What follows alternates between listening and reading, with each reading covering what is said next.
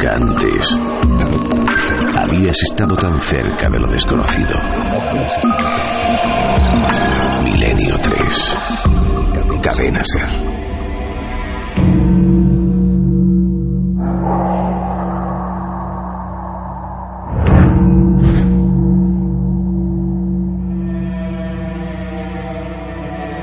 Tres y siete minutos. Aquí estamos de nuevo. Por cierto, hoy ha muerto un personaje siniestro donde los haya. Os comentaremos algo dentro de unos minutos. Un personaje cuyas fechorías, cuya maldad diabólica em, queda reflejada en una fotografía. Esa en la que junto a la policía que le está deteniendo eh, muestra la palma de su mano en primer término y en la palma de la mano de este asesino miserable aparece el pentáculo como signo satánico el merodeador nocturno, Richard Ramírez, un tipo tenebroso, un tipo sádico, un tipo que dejaba marcas, simbología más o menos demoníaca o satánica y que acabó con la vida de 14 personas entre 1985 y 1984 y estaba en el corredor de la muerte. La muerte le ha alcanzado de otra forma. Luego contamos todo eso, es un clásico del mundo oscuro, por desgracia. Por ahí hay que pensar más que a mí me sorprende como algunos estudiosos de los crímenes llegan ya casi no a idolatrar, pero hablan de las figuras como si fueran, no sé, eh, hay que recordar a las víctimas más bien, ¿no? Alguna de las víctimas, entrando por las ventanas o por los jardines, llegó a arrancarles los ojos. Se presentaba como un fantasma. A veces la víctima se despertaba y estaba sentado, fumando un cigarrillo y riendo. Por desgracia, esa risa era la última que iban a ver en su vida. Toda California prácticamente se empapeló con el retrato robot de un hombre, un hombre que fue ya compañía de un apodo, un apodo de los más siniestros que os podéis imaginar. Ahora que tenemos noticias y que estamos esperando además novedades que ojalá no se cumplan en torno al terrible caso de ese monje Saolín, entre comillas, y que además algunos compañeros nuestros, como Javier, han podido conocer, haciendo cosas que no ha hecho ningún periodista, como está en el lugar de los hechos donde ahora se busca, busca la policía cuerpos, crímenes, se está hablando de una cosa tremenda. Estamos esperando tener algunas informaciones para ofreceros algo que no va a poder ofrecer nadie, sobre todo con la visión de Javier, ese cara a cara de alguna forma inesperadísimo, ¿no? Porque luego esa persona que dice que tiene poderes o que eh, representa filosofías orientales se convierte, de momento dicen ya en un asesino en serie, ni más ni menos que en Bilbao. El mundo nos aterra en ocasiones, ¿no? Y Richard Ramírez es emisario de toda esta podredumbre mental que llevan los asesinos en serie. Vamos a para desintoxicar, porque luego entraremos en ello, hablar de otra cosa, no sé si más agradable o no, diferente, desde luego. Eh, me enseñaba Santiago Camacho, antes de empezar el programa, un chiste, una viñeta gráfica. ¿Cómo es la viñeta, Santi? Pues es una viñeta que va a estar en la prensa norteamericana eh, de hoy, de hoy ya domingo, y que eh, presenta una caricatura del presidente Barack Obama con unos cascos, con unos auriculares enchufados con una clavija al planeta Tierra, sus ojos están sustituidos por dos cámaras de vigilancia y en esos auriculares hay escrita una palabra, PRISM, P-R-I-M-S.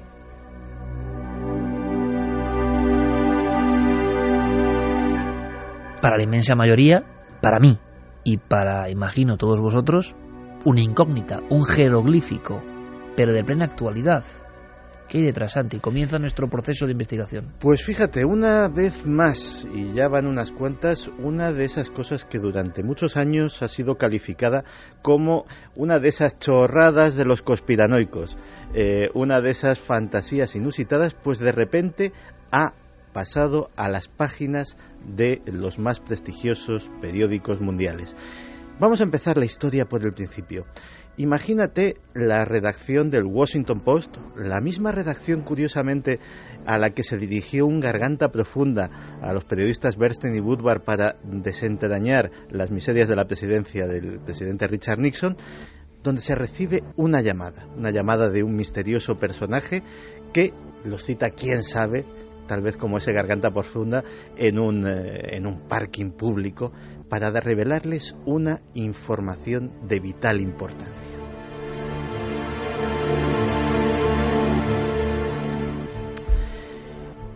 Los periodistas se reúnen con esta persona que se identifica como un agente como un funcionario de la Agencia Nacional de Seguridad estadounidense, la mítica NSA.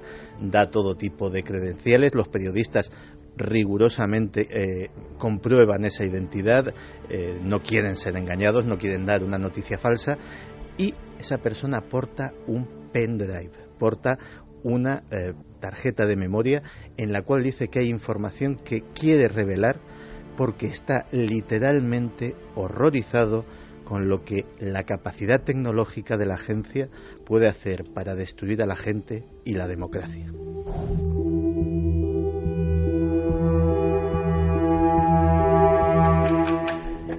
Y así es como ha estallado y se ha revelado esta semana el mayor escándalo de inteligencia de los últimos años, la existencia de un proyecto secreto denominado PRISM, Prisma, eh, que lleva a cabo la Agencia Nacional de Seguridad. Entre los documentos, porque antes eh, se creía que solamente había un documento, pero eh, los dos periódicos que están a la limón sacando esta noticia, que son el Washington Post y el británico The Guardian, ya hoy han sacado documentación nueva, es decir, parece ser que eh, en la documentación revelada hay más de un documento, pues el primero de esos documentos era un PowerPoint, era un PowerPoint de 41 páginas que se utilizaba para el entrenamiento, para el adoctrinamiento, para la enseñanza de los nuevos agentes en el que se detallaba todo y en qué consistía ese proyecto PRIMS. Es un documento increíble porque estamos hablando de un documento auténtico top secret fechado en abril de este año, es decir, absolutamente reciente y absolutamente actualizado.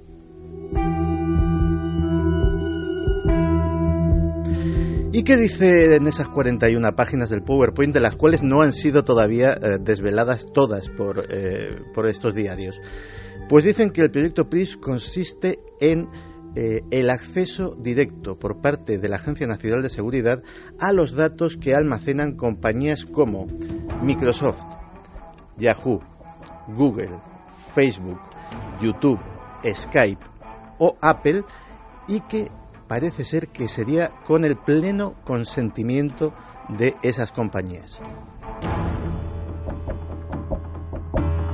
Estamos hablando del mayor escándalo, yo no sé de espionaje, de control, de seguridad. Poned vosotros el nombre que queráis y a través precisamente de esas redes, Facebook, eh, Twitter, Google Plus o milenio3 queremos ya, por favor, opiniones y preguntas para Santiago Camacho, porque lo que está contando, mm, en fin, nos suena auténtico bombazo. Bueno, ya han salido los ejecutivos máximos de todas estas empresas diciendo que, por supuesto, ellos no tienen absolutamente nada que ver, pero las informaciones no solamente de estos dos diarios, sino del New York Times, que también se ha sumado a esta investigación periodística, afirman que no solamente fueron contactadas las compañías, sino que incluso ha habido importantes compañías tecnológicas como Twitter o como Line que se negaron a facilitar ese acceso. Es más, en una página de ese PowerPoint que la tengo ahora mismo aquí delante, se dice hasta en qué fecha se pudo acceder a cada compañía. Eh, a los datos de Microsoft eh, se accedió en noviembre de 2007. Fue la primera, la que inició el proyecto. Después, en 2008, Yahoo, Google en 2009, también en 2009 Facebook, luego YouTube en 2010, Skype en 2011, América Online también en 2011 y finalmente, en octubre de 2012, Apple. Hay quien dice que fue justo un año después de la muerte de Steve Jobs que no habría consentido que su compañía colaborase en ese proyecto. ¿Y qué ocurre con el PRISM? Nos investigan, nos vigilan, por eso el chiste de Obama, eh, digamos que conectado a la Tierra. Claro, eh, a través de PRISM eh, los agentes de la NSA tendrían acceso a correo electrónico, chat, todo esto en tiempo real. Es decir, no es yo te paso dentro de un... No, no.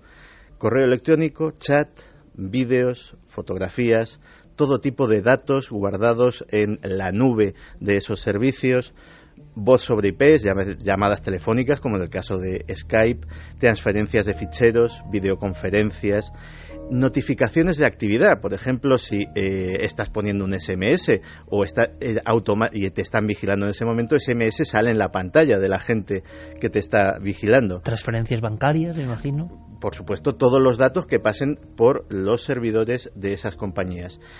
Y, eh, de hecho, para hacernos una idea, al principio hubo muchas reticencias, pero, y esto es ya de las últimas 24 horas, el director nacional de inteligencia, James Clapper, ha tenido que salir a la palestra para confirmar la existencia de PRISP. Eso sí, eh, para eh, confirmarla dando aclaraciones porque se estaba dando una información un poco exagerada. Él dice que esto se hace para proteger a América del terrorismo, que solamente se vigila a determinadas personas y que, bueno, eh, es vital para identificar y responder, cito textualmente, a las muchas amenazas a las que se enfrenta nuestra nación. Claro, pero la pregunta, que imagino que ahora Fermín Agustí estará compilando preguntas sobre qué significa todo esto, qué tiene que ver con nuestros ordenadores, nuestras redes sociales, nuestros móviles, porque ya los asuntos de Internet no pueden ser catalogados como asuntos puramente nacionales, ¿no? Imagino que un acceso a servidores te permite luego subterfugios para acabar espiando, si quieres, a todo el mundo. Y una doble pregunta, Santi. Yo no sé si esto es normal o de perogrullo, o ya lo intuíamos que los servicios de inteligencia tienen que tener acceso a lo que hacemos. Esto le puede horrorizar a mucha gente, pero ¿somos tan tontos para pensar que los servicios de inteligencia o que tenemos nosotros privacidad en las comunicaciones digitales? ¿Las personas de verdad creéis que en el mundo de lo digital hay esa libertad que nos cuentan? Vamos, creo que tontos no somos ninguno, ¿no? A esta altura. Fíjate hasta qué punto llega el asunto de que todos hemos visto en las películas de espías eh, la típica escena del interrogatorio que está el pobre señor que le han pillado haciendo... Con un flexo, mira, como este que tengo aquí. Haciendo algo que no debía y entonces llega el agente de la CIA o de la NSA con una carpeta y dice, lo sabemos todo sobre ti. Se hacen según esa información periodística, 24.000 de esas carpetas no físicamente, sino digitalmente, 24.000 informes al mes. Los británicos, que tienen una alianza con, eh, con, los servicios secretos estadounidenses, también tienen acceso a este sistema.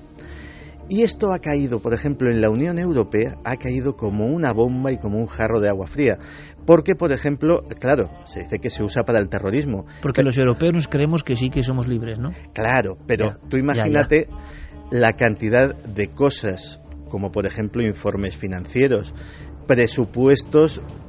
Hubo un caso hace, hace años que fue muy célebre, que fue que una compañía norteamericana, Boeing, y una compañía europea, Airbus, eh, optaban por un contrato para vender sus aviones a una línea aérea extranjera. Eh, siempre que pasaba esto, Boeing daba los contratos, daba los pliegos de condiciones con mejores condiciones que su contraparte europea.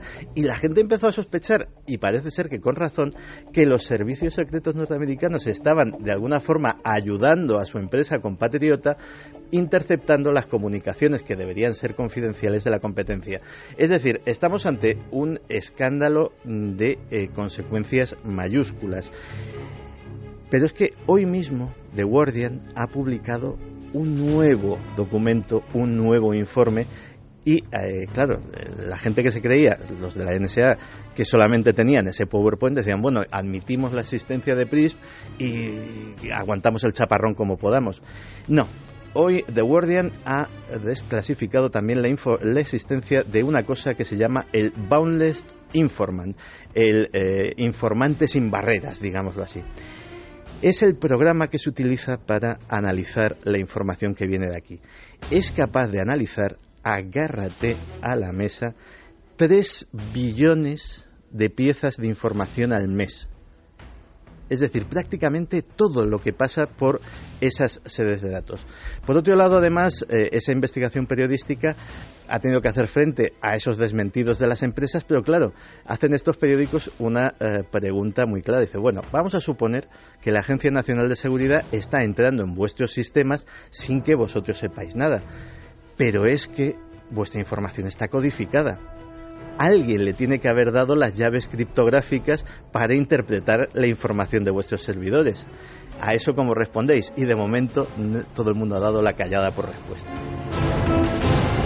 Estoy imaginando a Guillermo León cuando Concepción o lanadelmisterio.com podéis acceder en cualquier momento para toda la información de este equipo de milenarios. Repito, la noticia sería en una noche muy bonita porque hoy me informaba Fermín Agustí porque lo decíais vosotros, claro, siempre la voz del público el 9 de junio. Hace un año estábamos en Alerta OVNI 2012. ¿eh? Ha pasado un año del Alerta OVNI 2012. Y hoy hablamos un poco de conspiración global. Mañana, por cierto, tenéis toda la información. Cuarto milenio a las diez y media de la noche. Diez y media después del fútbol. Bien, eh, claro, las sensaciones me están espiando eh, desde Estados Unidos. No hay libertad real. Es decir, todo lo que yo publico, envío, me guardo, considero secreto otros lo pueden ver. Claro, yo pensaba que eso estaba hasta conocido. O sea, que las personas escriben en el ordenador sabiendo que en el fondo, si los servicios de inteligencia quieren escucharte o espiarte, lo van a hacer. Hombre, se, hace, se ha hecho toda la vida con micrófonos y cosas más burdas. ¿Cómo no se va a aprovechar la panacea de Internet? Eh, que parece que todo es de todos y todo está en mundos que no tienen paredes y que todo fluye. Pues claro, si todo fluye, alguien ahí escuchando. Y eso yo creo que ha ocurrido desde que nació tenemos libros clásicos, ¿no? Como el de Mostazo y demás, de vigilancia de las comunicaciones, hace ya casi 10 años, pues cómo se habrá perfeccionado hasta ahora. Vamos simplemente, Santi, para saber qué opina el público, que la mayoría, yo creo, utiliza el ordenador, el móvil, y si cree realmente que esto es una cosa horrible, si ya pensaba que esto ocurría evidentemente desde el inicio de la propia creación de Internet, que surge en el ámbito militar, no lo olvidemos, y su opinión personal. Fermín. Hola Iker, Sara dice, ¿qué se supone que hacen con esta información? ¿Es para saber nuestros trapos sucios por si algún día resultamos molestos? ¿Santi? Eh, en realidad, eh, la información de ese tipo para un servicio de inteligencia es vital. Eh, a lo mejor la mía no, o la de. Bueno, igual la tuya sí. O la de nuestro oyente, o la de cualquier persona normal. Pero imaginémonos, por ejemplo, que queremos tener acceso a eh, las decisiones, las decisiones políticas de un determinado país y que conocemos absolutamente todos los secretos de X miembro del gobierno con el que queremos firmar un acuerdo comercial o que queremos que eh, presente una moción en la ONU a nuestro favor, etcétera, etcétera. Y sabemos pues o que le gusta el sadomasoquismo, la pornografía infantil, que le es infiel a su mujer o cualquier otra cosa que nos podamos imaginar. Pero me pregunto, Santi, ¿eso no se ha hecho siempre? Con internet o sin ella. Pero es que antes había que currárselo. Es decir, antes había que poner a un... Ahora te dan ya todo hecho el propio usuario, ¿no? Antes había que poner a un señor eh, siguiéndole a las 24 horas del día, haciendo fotografías, había que colarse en su casa, pincharle el teléfono, ponerle micrófonos. Ahora te lo dan todo hecho apretando un botón desde casa. Eso es una especie de echelon que, parece pasado de moda a lo bestia, ¿no? Efectivamente, es exactamente eso. Es el planteamiento de echelon, pero ya absolutamente pasado de rosca. No te puedes imaginar la que hay montada dentro de la NSA buscando al topo o buscando al filtrador. O sea, es eh, la caza de la caza del hombre que parece ser que de momento no han tenido suerte. Es curioso, Santi, o sea, dominan el mundo, espían en todo el mundo, como todas las naciones, me imagino. Están en los servidores más potentes del mundo los que sirven la información que creemos que es la libertad y sin embargo también hay, bueno, sus filtraciones y resulta que desde dentro un topo no le pueden localizar. A este no le ha leído ningún mensaje, no le ha leído ningún pendrive, él ha sacado la información en la antigua usanza y no le han pillado. Es decir, la destreza de un individuo al final ha podido con el sistema establecido. Más mensajes. JM Portillo Moriel dice, entonces el consejo que sería eliminar todas las cuentas en redes sociales. Hombre, yo ya te digo, o sea, a fin de cuentas, eh, Depende de quién seas y depende de qué información pongas. Eh, de momento esta información dice que, por ejemplo, Twitter eh, llegaron estos señores trajeados o no, no lo sabemos, a hacerles la propuesta y ellos se negaron rotundamente y hubo otras personas que tampoco accedieron a darles esa puerta abierta a sus servidores. Pero no, igual lo vuelven a intentar, ¿no? Sí, luego hay, otra cosa que se están empezando a plantear y por eso decía que la reacción en la Unión Europea está siendo muy, muy virulenta. Y es que eh, los propios gobiernos europeos se están dando cuenta de que dependemos de grandes gigantes norteamericanos.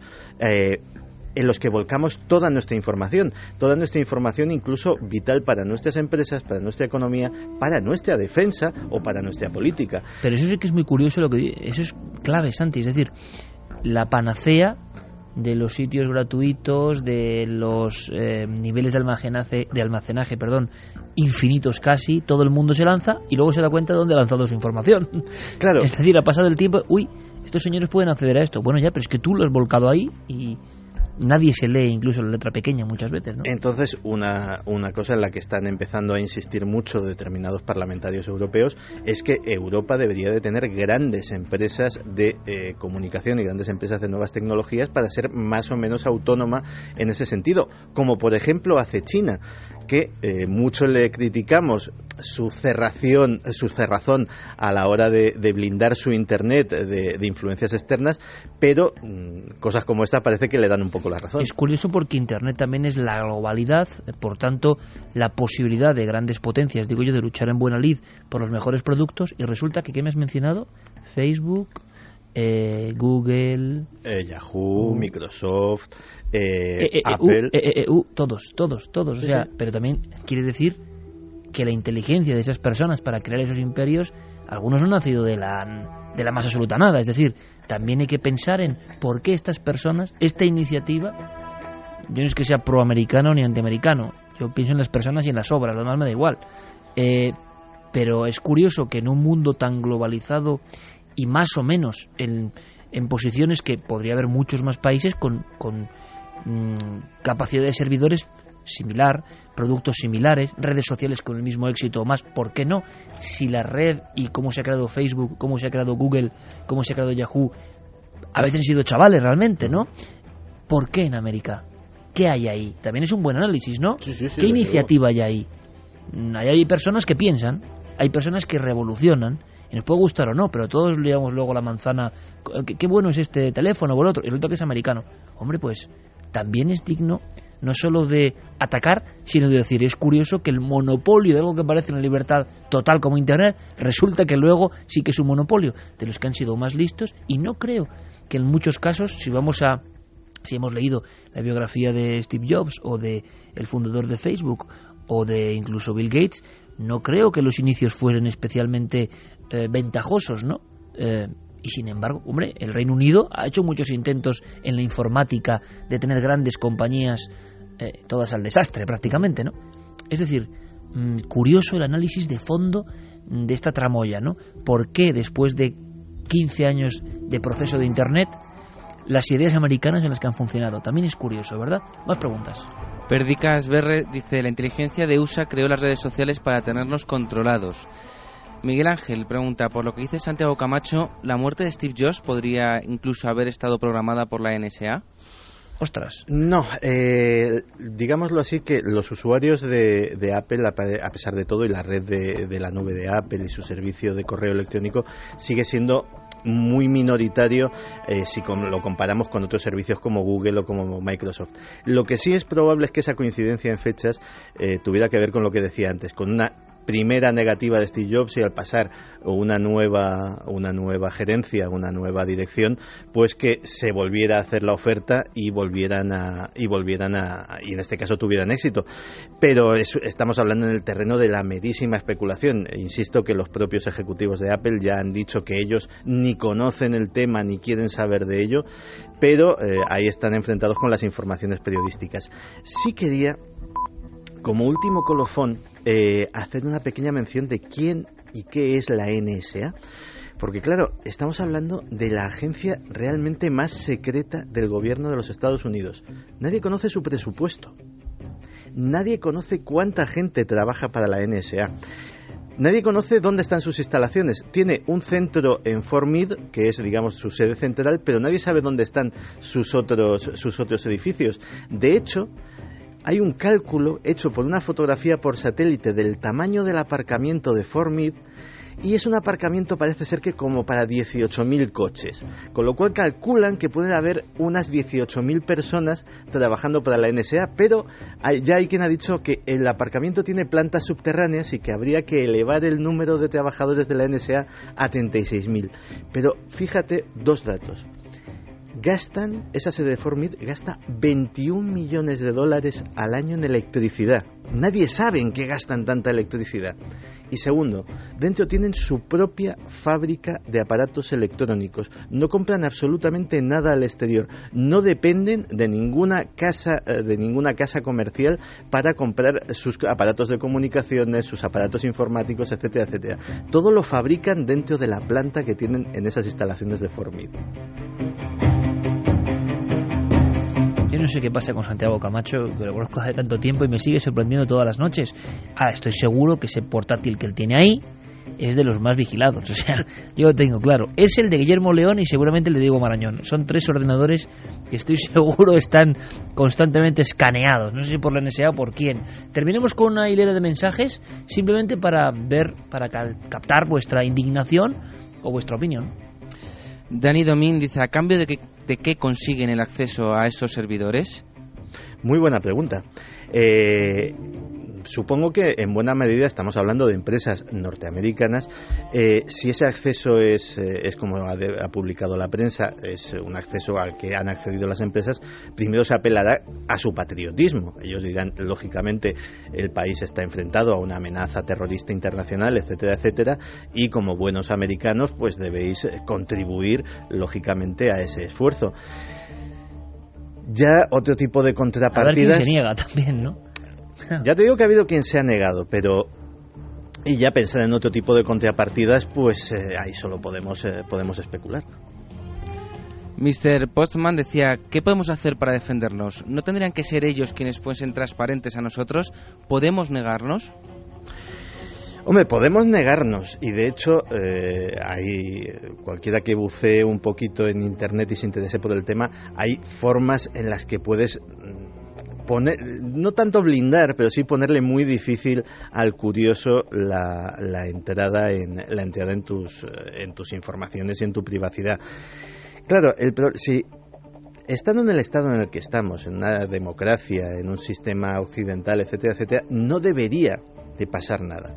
Ahora, imagínate esta herramienta puesta en manos de un estado policial. Imagínate que la Stasi que tenía hasta los olores corporales de cada uno de los ciudadanos de la República Democrática Alemana, hubiese tenido esto a su disposición. Esto en manos de un... Y es por eso por lo que es este, este Garganta Profunda ha, ha accedido a revelar esta información y la ha puesto en conocimiento público, porque él teme, y no infundadamente, que, bueno, en el estado actual, vale, pero ¿y si un gobierno o la propia NSA o cualquier otro organismo que tenga acceso a esa información quiere entrar en la tentación de tener más poder del que constitucionalmente le corresponde, de ser más que el presidente, de ser más que el gobierno, de poner o quitar al gobierno con toda esa información, porque los partidos políticos también tienen emails y los candidatos presidenciales y también tienen teapos sucios que, que tuitean o que eh, charlan por correo electrónico.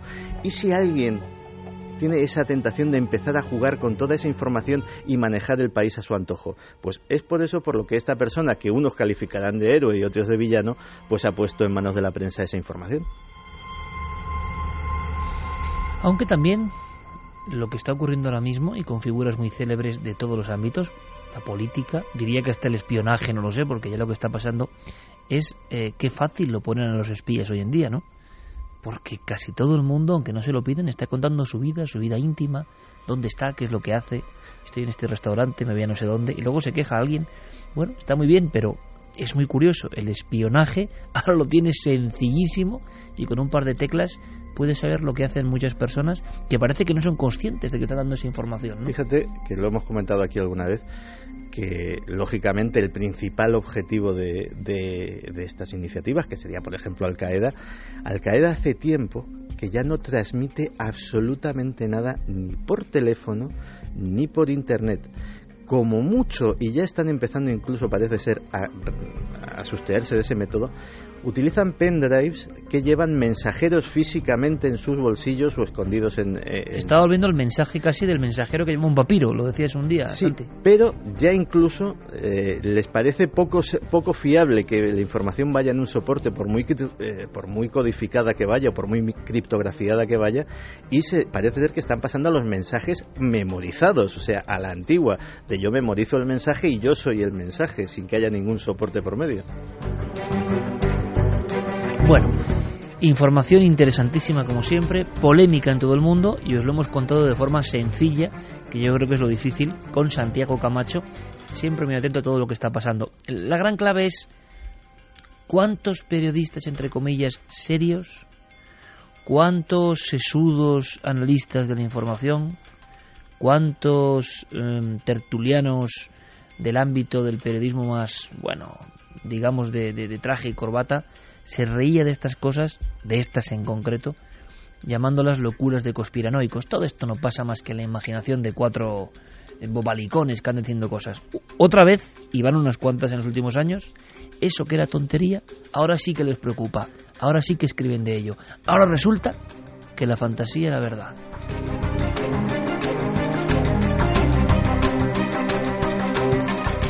Signo de nuestro tiempo. Antes de saludar a Diego Marañón, que está ya en contacto con nosotros, escuchemos una voz, una voz realmente tenebrosa, un diálogo en un juicio. ¿Quién eres? Un tipo, solo soy un tipo. Los asesinos en serie hacemos a pequeña escala lo que los gobiernos hacen a gran escala. Admite ser un ser malvado, Richard. Todos somos malvados de una u otra forma, ¿no crees? Te estoy preguntando a ti. Sí, yo soy el mal. El mal, el demonio, el maligno. Ave Satán, dijo a los magistrados enseñándoles el pentáculo en la mano. Eh, cuentan, leyendo verdad, parece que verdad, sus propias palabras, eh, que él salía en el año 84 a vagar por algunos lugares en Los Ángeles, se ponía como ritual los cascos con ACDC, que vaya mala publicidad en ese momento, imagino, para el grupo que no tenía nada que ver, y eso, salía de caza, por eso se convirtió en el merodeador nocturno. Ese cartel del reto robot al final consiguió su objetivo, porque eh, Richard Ramírez fue casi linchado por un grupo que viendo el reto robot lo identificó de inmediato y es verdad, huía de un lugar después de cometer una de sus fechorías. Él aseguró que mataba Mm, creyendo que no iba a ser atrapado porque estaba amparado por quién? Por Satanás. Y este ser demoníaco, que duda cabe, eh, Diego Marañón, compañero, buenas noches. Buenas noches, Iker. Em, ha caído, ha caído, más bien ha muerto, ha muerto parece que de muerte natural en el corredor. Efectivamente, eh, Richard Ramírez, acusado de 14 asesinatos, 5 intentos de asesinato, eh, 9 violaciones, eh, 3 de ellas a menores, 5 robos, 14 allanamientos de morada y hasta 2 secuestros. Él incluso solía secuestrar y que eran niños para abandonarlos a cientos de kilómetros de su casa solo por el placer eh, que le provocaba verles sufrir, ¿no? De esa manera. Bueno, Richard Ramírez, como dices, se ha apodado el merodeador nocturno, eh, moría ayer, moría ayer eh, aquejado de eh, bueno de una enfermedad hepática de la que tampoco han trascendido muchos eh, detalles. Se sabe que ha muerto en la cárcel donde desde el año 1989 y tras cuatro días de, de liberaciones esperaba una fecha no una fecha que llevara a cabo esa sentencia que le condenaba a pena de muerte. En Richard Ramírez mm, ahora estoy seguro no lo recomiendo sinceramente no lo recomiendo a estas horas de la noche se puede acceder rápidamente a través de esos servidores de los que nos hablaba Santiago Camacho está su cara, su rostro, es un icono del, del miedo de los 80, ¿no? Cuentan que incluso eh, el incremento de venta de armas, de municiones en todo el condado de Los Ángeles se incrementó porque además era como una sombra, o sea, tenía una facilidad tremenda para penetrar en casas unifamiliares, para saltar las verjas, para meterse y además era de un sadismo espantoso, era un ser maligno, un ser que, yo no sé qué tiene de humano este ser, pero así era. Lo alucinante es que llegó a tener fans, que a mí esto sí que me parece um, una especie de, coletazo extrañísimo de la maldad humana, ¿no? Como mm. alguien que ha hecho los peores crímenes, le salen admiradores, le salen admiradores, es algo increíble, le escriben cartas, el rostro era anguloso, el rostro desaliñado, se hablaba de una dentadura completamente destruida y de un hedor que producía su, su aliento y que realmente era algo que, que dejó marcada a, a la cantidad tremenda de personas que, por fortuna, algunas no murieron, pero fueron atacadas y a punto de morir con este hombre que, lo más inquietante, ¿no? Era un visitante de dormitorio en el sentido de que uno se despertaba y lo veía sentado. Había dos o tres casos de mujeres que que se despertaron y lo vieron sonriente sentado en la penumbra esperando cometer su fechoría. Conexión con el satanismo. No sé si ha quedado claro del todo. Se ha hablado de un intento de, de hacerse pasar por enloquecido guiado por abogados, que ya este es, que es ya el, el demasíe total mm, ante criaturas de semejante pelaje que todavía los abogados eh, intenten, ¿no? Que haya un tipo de, de, de salida o de mitigar su pena y hay quien duda, entre los estudiosos, de si realmente creía en ese satanismo o, fue una especie como de, de, cobertura judicial para hacerle pasar por enajenado, digo. Bueno, él eh, había empezado su actividad criminal Iker eh, mucho más temprano que todo eso. A los nueve años había comenzado a robar, luego eh, durante su infancia y juventud en Los Ángeles se dedicó a matar a personas de una manera bastante indiscriminada, le da igual el sexo, la raza, la edad. Y como tú dices, a partir entre, sobre todo entre los años 1984 y 1985 es cuando ese componente satánico entra en escena porque a partir de entonces sus víctimas son agredidas, como tú también decías, mientras dormían, algunas tiroteadas, eh, golpeadas, eh, acuchilladas algunas, eh, a una de ellas le arrancó los ojos e incluso él mismo jugaba con ese componente satánico. Había entrevistas en las que él decía que no tenían nada que decir y que no podía aportar nada sobre satanismo porque realmente sabía muy poco, pero también es cierto que Ramírez, que como decimos moría ayer, se había declarado en bastantes ocasiones adorador del diablo y eh, en una de esas audiencias judiciales a las que se enfrentó, enseñó el mismo un pentagrama que se había dibujado en la palma de la mano, gritando prácticamente ante, ante el tribunal que le estaba juzgando Ave Satán. Una de las figuras más sombrías, sin duda, del siglo XX, en Estados Unidos provoca un pánico tremendo, es el asesino desorganizado que nadie sabe a quién va a atacar ni de qué forma. Em, y luego ese otro factor alucinante, yo creo que se casó en la cárcel, si no me equivoco, años después, y que tenía su legión de admiradoras. Hmm. Esto sí que yo creo, yo no sé si para sociólogos, investigadores de la mente humana, es que no ha pasado con uno ni con dos, sino que ha pasado con varios criminales. Con Ted Bundy, por ejemplo. Claro, pero es que encima el caso de Richard Ramírez era tan desagradable, tan sádico, tan tan tan bajo en, a todos los niveles, como hombre, es cualquier asesinato, pero es que este encima era con una alevosía, ¿cómo es posible que eso genere admiración por parte de de fans de este tipo que incluso se acumulan a la salida de la cárcel en los años 86-87. ¿Cómo es posible? El público americano y mundial se quedó traumatizado también por esta especie de redoble inesperado de la historia, ¿no? Pues sí, pues sí, la verdad es que esto, como tú dices, es un componente, eh, parece que bastante propio, ¿no?, de la mente de estos criminales, de los asesinos en serie. Eh, lo curioso es que, afortunadamente, no todas, eh, todas las, digamos, las víctimas a las que él se enfrentaba y que eran mujeres se, se, vieron influenciadas, ¿no?, por esa especie de magnetismo que parecen desprender estas personas, ya que casualmente quien, quien logró prácticamente atraparle fue su última víctima, una mujer que sobrevivió a su ataque y que bueno fue lo bastante fuerte como para tras, eh, tras el ataque de Richard Ramírez eh, se asomó por la ventana, lo vio escapar en una furgoneta Toyota de color naranja y se lo comunicó a la policía. Pero como dices, esto es algo de lo que podría hablarnos, por ejemplo, Vicente Garrido, que es un especialista en todos estos en todos estos temas y que a lo mejor eh, deberíamos contactar con él o que nos cuente bueno que puede haber detrás y por qué estas figuras sí que como dices parecen atraer a, a, legiones de fans, de admiradoras, eh, yo es algo que tampoco, tampoco puedo entender. Yo creo que en Cuarto Milenio en su día hicimos algo de Richard Ramírez y Nino Garrido precisamente, que ahora además estará muy atento y yo no sé si la semana que viene podremos dar datos o no de este otro caso que, que nos ha conmocionado en Bilbao con el Shaolin y, y todo lo que parece que se va descubriendo. Me contaba Javier que el último dato, que ya es alucinante, es que hay un álbum de fotos y que la Archancha, según publica Crónica del Mundo, está pensando ya en nueve víctimas. ¿eh? Esto ya es una cosa terrorífica en un sitio como Bilbao, que también dices, ¿cómo en Bilbao puede desaparecer gente y que nadie se dé cuenta, más o menos, ¿no? que no es tan fácil, que es, lugar, es un lugar con una orografía muy especial. Mm. Eh, Santi, hay una cosa que me inquieta sobre Richard Ramírez, que me parece una de las figuras más espantosas de la historia de la criminología, por todo lo que, lo que rodea el caso, lo que hablamos. Primero, genera un pánico muy especial, un pánico en una comunidad porque es alguien que no sabes cuándo va a atacar, ni cómo, ni por qué, ni cuál es su motivación. Pero esta segunda fase, que a veces lo decíamos tú y yo fuera, ¿no? Incluso llega este aura de algunos asesinos, que esto me parece increíble, llega a tocar o a rozar de alguna forma. Es como cuando se hace un museo de un asesino en serie. Pues tú dices, bueno, pero ¿esto qué es? O sea, ¿esto qué es? Eh, ¿Qué estamos aquí adorando? Una cosa es contar un caso y otra cosa es saber, habría que hacer un, un museo de las víctimas, me imagino, en todo caso, o sea, no, no del asesino esa especie de aura extraña que influye en los investigadores, pero influye y se ha demostrado, yo no lo estoy no lo estoy inventando, en el sexo femenino, que es algo que nos deja como traumatizados un poco, ¿no?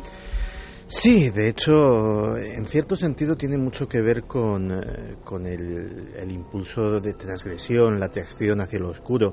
Es un pero alguien que ha violado, desgarrado, eh, descuartizado y sacado ojos a mujeres. Y, y, lo admiran mujeres eso. Fíjate, ¿sabes quién? Es alucinante. ¿Sabes quién dejó plasmado negro sobre el blanco perfectamente esa situación mucho antes de que se produjese? Bram Stoker. Drácula ejercía sobre sus víctimas, ejercía sobre las mujeres que sabían quién era y que sabían lo que hacía, ejercía esa misma fascinación. Esa misma fascinación. Es verdad que este Richard Ramírez, desaliñado, hediondo y lo que tú quieras, pero representa un poco el vampiro de la noche también. Exactamente, representa la sombra representa no solamente la sombra, sino un ser que ha abrazado esa sombra, que no la oculta y de alguna forma, pues eh, es un personaje, es un personaje que fascina. En el caso de los investigadores es distinto. El caso de los investigadores, fíjate, y a mí eso lo voy a decir me pone de muy mala leche, ¿eh? de verdad, ¿eh? Ya, pero eh, también y me refiero más, fíjate, a los investigadores policiales o a los investigadores o a los, o a los criminólogos que los cazan. En el fondo tienes que ponerte en el papel del monstruo para cazar al monstruo. Y en cierto sentido, pues eh, sobre todo eso, en, el campo policial, en el que sobre todo en Estados Unidos, están mucho tiempo persiguiendo a un determinado asesino en serie, que se convierte aquello en una especie de enorme partida de ajedrez, pues al final, digámoslo así, eh, también todas las profesiones hacen callo y terminas eh, pensando como piensan los generales del general enemigo, de es mi enemigo, pero a veces le admiro por lo digámoslo así, por la habilidad que tiene para eludirme o por la habilidad que tiene para ocultarse. Pero en cualquier caso, son eh, concretamente Ramírez eh, y, por ejemplo, Henry Lee Lucas eran verdaderas pesadillas para sus, eh, para sus perseguidores. Porque el propio Henry Lee Lucas lo decía, decía, no hay nada peor para la policía que un asesino en serie que un día estrangula a alguien en una ciudad dispara a otro en otra, apuñala a otro en otra y que ni siquiera saben quién es ni qué puede hacer muchas veces los propios asesinos en serie caen víctimas de sus propios rituales, de sus propios sistemas mentales, de su propia organización, pero como muy bien los ha definido, los asesinos en serie organizados son los más difíciles de atrapar y, gracias generalmente a afortunadas casualidades como fue en el caso de Ramírez. Richard Ramírez, el merodeador nocturno, eh, la mítica, que también por eso irradia en ocasiones, yo creo que desgraciadamente, pues llega mm, a calar hasta los persecutores de estas figuras tan extrañas. 1984-1985, eh, 14 víctimas, 14 muertes. Siempre la víctima se olvida, ¿no? Ahora ya no está entre los vivos Richard Ramírez y yo estoy seguro que en el reino de las sombras también la guardan, claro. Eh, vamos a pasar rápidamente a otra historia, no sé si sombría o no, pero que dejó muchas incógnitas era una historia que suena la sintonía de Diego Marañón y su créalo o no, porque merece la pena, porque la sintonía que nos puso de un misterioso programa de televisión nos puso los pelos de punta.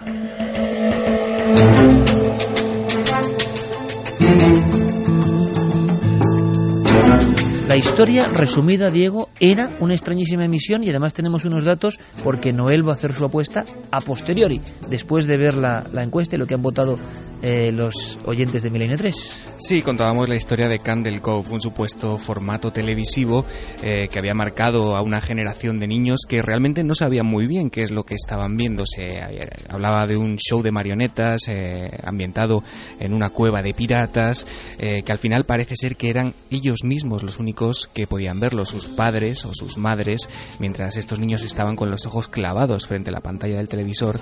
Eh, bueno, estos adultos solamente veían estática. Candle Cove, y además una especie como de extrañísima sintonía con voces de niños, y había uno que era el... El, señor Arrancapiel. El señor Arrancapiel como personaje. ¿Cómo quedó la encuesta?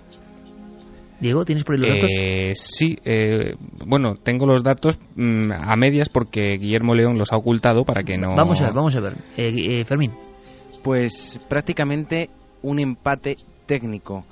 Verdadero 50,3 falso 49,7. Para ponérselo difícil a Noel, ¿eh? Decíamos que el oráculo iba, no tiene, o sea, es increíble, siempre hay, bueno, pues desventaja entre una parte y otra de la balanza, pero esta ocasión no, prácticamente empate técnico para que Noel lo tenga más difícil, pero él va a demostrar su poder, estoy seguro. Noel Calero, oráculo milenario, eh, 38 a 3 es la, la estadística, ¿no? Eh, de la, de, de la profecía inversa, que es lo difícil, profecía inversa. Eh, esta emisión de los niños, años 70, ¿real o no, compañero? Fuera. Dice que no, mm, sin dudarlo, como siempre. Se pone con el 49 y pico por ciento, ¿no? Noel, no- Noel dice que no es real. Sí. Joder, Noel nos está, nos Defraudando. está- nos está defraudando Nos está últimamente bastante, ¿eh? Vamos a dejar de preguntarle ya. Sí, porque nos está hundiendo un poco la estadística. Ha Noel acertado. ha acertado, efectivamente. 38, 38 errores con- y 4 aciertos. Esto empieza a ponerse complicado, ¿no? Esto sí, sí, no, está remontando. Es muy curioso. Debe ser eh, los últimos coletazos de la temporada que le Hay dan que, fuerza. hay que felicitarle, pero Candle Cove, por tanto, fue un, un fraude, un fraude, una especie de mito de... Efectivamente. Sabes que hemos hablado algunas veces en Milenio 3, cuando hablábamos, por ejemplo, del Slenderman, del hombre delgado, de esta especie de fenómeno que de unos años a esta parte se ha convertido en algo bastante, bastante frecuente en Internet. Son los famosos creepypastas. Bueno, pues esto es una... creepypastas. Sí, sí, sí. Son estas historias que se inventa, por ejemplo, una persona en un foro y que a partir de ahí crecen y crecen y se convierten en auténticos mitos de la red. Eh, se hacen videojuegos. Bueno, te cuento rápidamente un par de datos. Bueno, pero el público, eh, es verdad, ha engañado esta historia el público porque 50% decía que era real.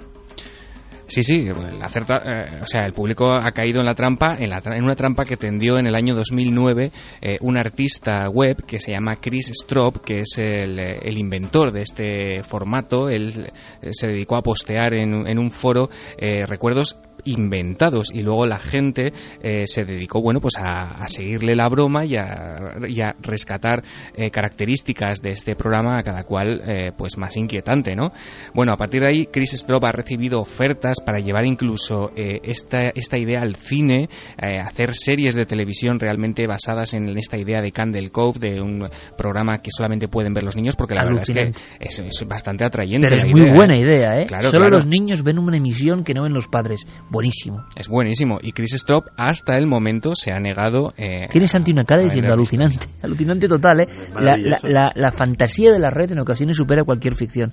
Un día, a ver si Guillermo León, que nos estará escuchando, nos cuenta una historia que él vivió, y lo dejo como créalo o no, ¿eh? Él la vivió, él sabe de lo que hablo, y es una historia que tiene que ver con los inicios de Internet, y da mucho miedo. Se llama Pantalla Azul. Bueno, un, día, bueno. un día, si quiere, lo comenta. Quedaros, por favor, podéis indagar, no lo sé si habrá alguna, alguna pista remotísima. Años 90, Internet empieza a instalarse y en algunos ordenadores una misteriosa pantalla azul que comunica con cosas. Ya si quiere Guillermo un día que lo cuente. Eh, Vamos a, con la siguiente historia, Diego, Sí, rapidísimamente. muy rapidísimamente.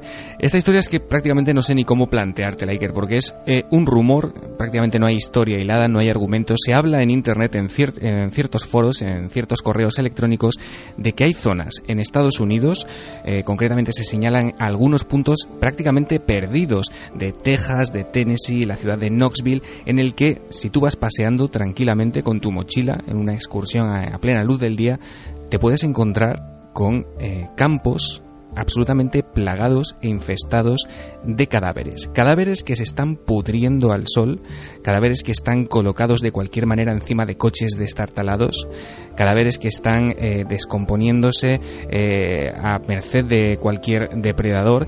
Y lo curioso es que eh, estos lugares que están perdidos, que aparecen sorpresivamente eh, al paso del caminante, eh, son perfectamente conocidos por las autoridades y no hay nadie que le ponga freno. Granjas de cadáveres. Granjas de cadáveres, campos de sangre. No el calero. Que no, que imposible. Así de rotundo, es que, vamos, ni una fracción de segundo. Diego Marañón, mañana te veo en cuarto milenio. Amigo, a las diez y media, Un poco antes, sí, sí. ¿vale? Allí nos vemos. Un abrazo. Un placer.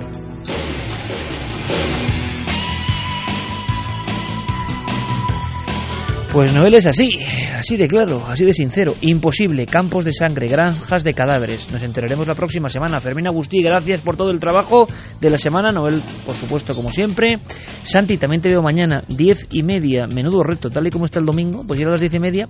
Eh, gran parte del público, imagino que dirá, qué bien, qué maravilla, pero oh, hay que estar No, ahí, ¿eh? o sea, vamos a ver, a mí por Twitter, eh, cuando me saluda alguien por la calle, ¿estáis muy tarde? Sí, sí. Pues Mañana es cuando hay que dar el do de pecho, que mañana no estamos tarde, así que por favor, acompañadnos. Además no sabemos, no puedo adelantar nada, ¿eh? pero no sabemos si el próximo domingo, no mañana, el próximo, habrá emisión de Cuarto Milenio por el asunto de la Copa Confederaciones, pero mañana sí, a las diez y media. Y lo que sí os digo es que el programa merece muchísimo la pena. Javier Pérez Campos, que además hoy ha traído una joya, ha traído su libro que se titula Los ecos de la tragedia. Has tenido que leerlo, ¿eh? He tenido que leerlo para creerlo y todavía aún así no me lo creo. Editado por Planeta, saldrá hacia el 20-25 de junio. Sí. Yo creo que también es una magnífica oportunidad. Yo me lo voy a leer de un tirón. Es una historia, lo dejamos ahí. Eh, dice algo así como, ¿cómo es el...? Dice, la increíble aventura de un periodista en busca de la verdad. Hay vida después de la muerte. ¿Y ha sido una increíble aventura? Increíble sobre todo. Yo creo que el que lo lea creerá que es una novela, pero es 100% real. Y si quieres, sí que algún día, eh, ya hemos contado aquí algunas cosas, pero hay muchas otras que quedan por contar, que no hemos contado y que, bueno, podemos eh, repasar y conocer. Pues en la editorial Planeta, ni más ni menos, que no es poca cosa, nuestro compañero Javier Pérez Campos que bueno debuta con ese Los ecos de la tragedia. Yo espero que haya una magnífica acogida porque ya intuyo sea algo que es un libro de periodismo palpitante, un periodismo de esos que mientras surgía el hecho estaba de alguna forma o mientras ocurrían esos ecos estaba el periodista anotando, viajando, buscando, sintiendo y transfigurándose también. Por cierto, hablando de este tipo de libros, Santi, a mí me pasó una cosa Uh, me ha recordado, ¿eh? y todavía no lo he leído, evidentemente, pero me ha recordado en alguna estructura, seguramente mejor el de Javi, un libro que yo hice hace muchos años, que se llama La Noche del Miedo, sobre un acontecimiento uh -huh. que tenía que ver con una base aérea española y unos soldados marcados de por vida por lo que veían y contra lo que disparaban. Pero recordando lo que tú has contado esta noche, resulta que uno de los mayores impactos es cuando un experto en informática me... Claro, estamos hablando igual del año 2001. Uh -huh. Yo hago una serie de pesquisas que tienen que ver con tres soldados que dispararon una cosa rarísima con forma humanoide y su vida quedó truncada y marcada. Es el único caso este de la Noche del Miedo que sigue de alguna forma bajo el secreto dentro de los expedientes del Ministerio de Defensa que tienen que ver con fenómenos raros. Bien. Y ese informático me dice, eh, trending topic, Fermín. Nos eh, cuenta Guillermo León que somos Trending Topic para cerrar el programa de hoy. Claro, Trending Topic justo en el último minuto, ¿no? Como debe ser. Gracias, amigos. Bueno, gracias. Eh, resulta que eh, ese día que yo estoy investigando y sacando algunas cosas, este experto informático busca el esqueleto de quien me ha visitado en la web y todas las visitas, excepto algunas, eran USA Militari, USA Militari, USA... Y yo había estado indagando historias que tenían que ver con militares. Fue mi primer impacto de decir, uy, ¿Alguien me vigila o es una casualidad? Y me quedé muy impresionado. Javier Pérez Campos, nuestro compañero, mañana estará en la Feria del Libro. Sí, me voy en un ratito, de 12 a 2 en la caseta 319 y bueno, pues será un placer. Sí, Oye, pues descansa, descansa amigo, ¿eh? Sí. descansa. Santi, como siempre, un placer aprender contigo. Gracias compañero, hasta mañana. Hasta mañana a las 10 y media. A las 10 y media. Gracias a todos, ha sido fantástico hacer una vez más el programa. Un besito para Carmen y para Alma. Y nosotros ya nos ponemos a pensar de inmediato en los misterios para contároslos en siete días aquí en Milenio 3. Ahora todas las noticias con nuestros compañeros y por favor hay que intentarlo. Sed muy felices. Milenio 3, Cadena Ser.